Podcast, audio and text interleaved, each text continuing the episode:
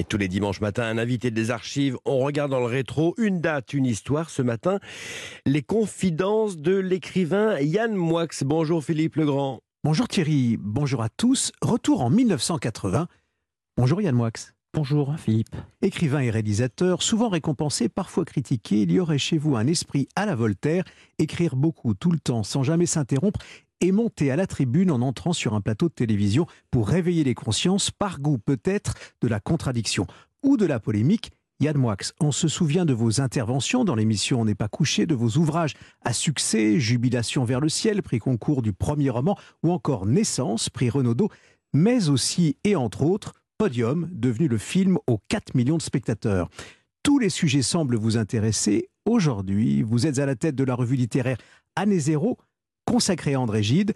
Yann Moix, ce matin, vous avez choisi de revenir sur le 8 décembre 1980. John Lennon est assassiné. Le rappel des faits au micro d'Europe 1. John Lennon, l'un des Beatles, a été abattu à coups de revolver cette nuit au moment où il descendait d'un taxi en face de l'immeuble où il habite dans le quartier ouest de New York. Sa femme, Yoko Ono, qui était avec lui, l'a aussitôt remis dans un autre taxi qui passait, mais Lennon est mort avant d'arriver à l'hôpital Roosevelt, à moins d'un kilomètre de son appartement. Le meurtrier, un jeune homme blanc, a été arrêté. Des témoins disent qu'il attendait depuis quelques jours près de l'immeuble où habite Lennon. La police est en train de l'interroger, mais jusqu'ici, aucun motif n'a été donné pour ce meurtre. Aucun motif n'a été donné euh, pour ce meurtre. C'est ce que nous dit euh, la voix d'Europe 1 euh, sur place ce 8 décembre 1980. Pourquoi, Yann Moix, cette date autour de cet artiste John Lennon, le Beatles? Il y a énormément de raisons, mais l'une d'entre elles est une interrogation que j'ai sur le terrorisme et sur la radicalisation. Vous allez voir pourquoi. Mark Chapman, qui est l'assassin de John Lennon, était obsédé par John Lennon, bien sûr, mais par un livre, The Catcher in the Rye, euh, L'attrape-cœur de Salinger, et il a vu dans ce livre l'injonction de tuer Lennon. Eh bien, je dirais que lorsqu'on lit mal un livre, on peut très bien entendre une voix sortie de ce livre, qu'on est le seul à entendre, et qui nous donne l'ordre de faire quelque chose. Par exemple, vous lisez mal le Coran, vous instituez un discours sur cette parole qu'est le Coran, et vous arrivez à quelque chose de totalement rationnel, de totalement formaté, de totalement cohérent, et qui vous demande de passer à l'acte. Eh bien, exactement comme euh, un livre sacré, un roman est une parole, et Mark Chapman a créé un discours à partir de cette parole. Yann Moix, alors puisque vous parlez de, du tueur, euh, celui qui euh, est en prison et qui a été interrogé, qui a été jugé, Mark David Chapman, était texan et texan, et, c'est un homme qui a au fond aussi eu la passion des, des armes. Ce livre que vous évoquez, il l'avait avec lui, et on raconte qu'il a même approché son idole pour lui demander un autographe que lui a d'ailleurs donné John Lennon euh, quelques temps avant, puisqu'en fait il y avait ce rituel. Euh, ils étaient euh, le couple Lennon Yoko Ono habitaient là du côté de Dakota Building à, New York, et ils avaient au fond cette, cette habitude de sortir et de rencontrer les fans et de revenir et de rencontrer les fans. Donc il y a eu une première approche qui n'a pas abouti. John Lennon était très, très diligent avec ses fans, il ne refusait jamais de signer un autographe. Et Chapman, euh, effectivement, l'avait déjà approché. Euh, il devait l'assassiner le matin, il est revenu le soir.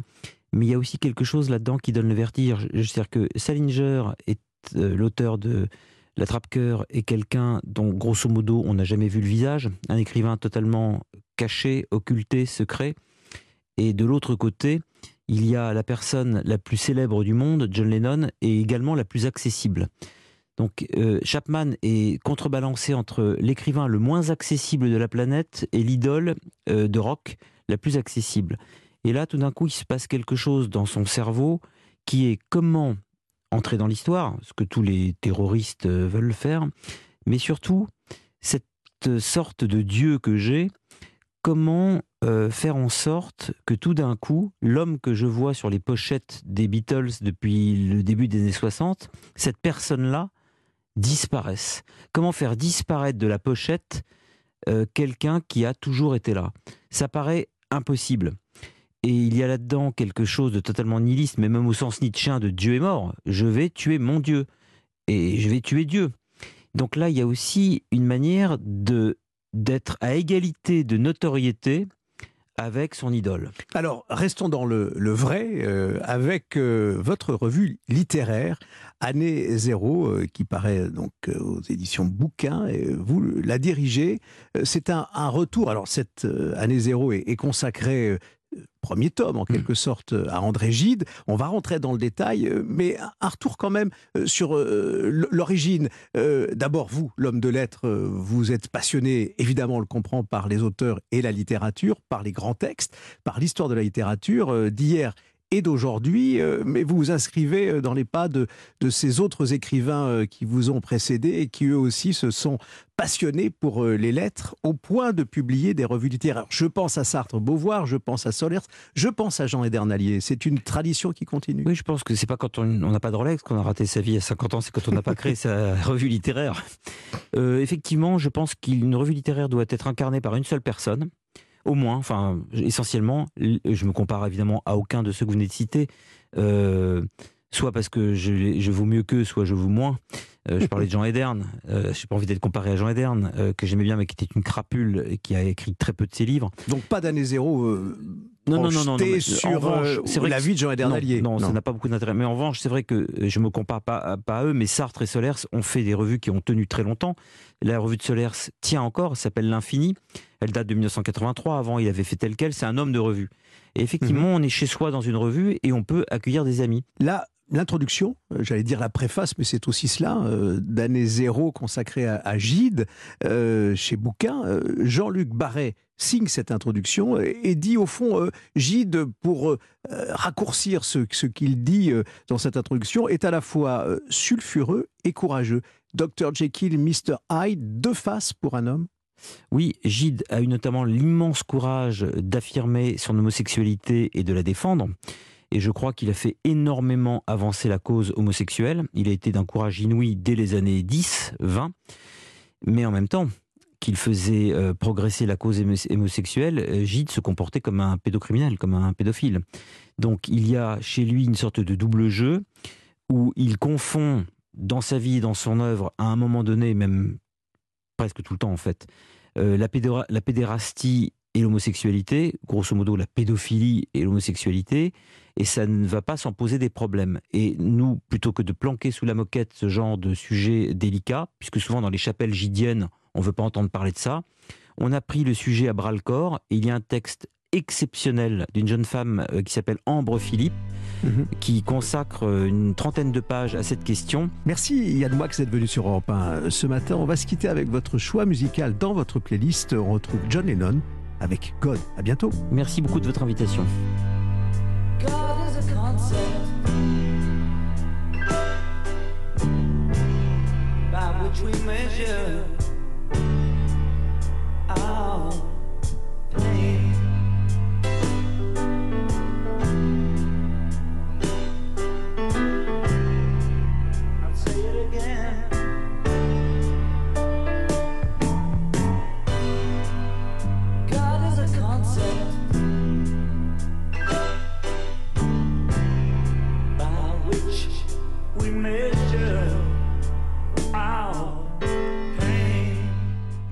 John Lennon en 1970. C'était le choix de Yann Moix, l'invité de Philippe Legrand ce matin.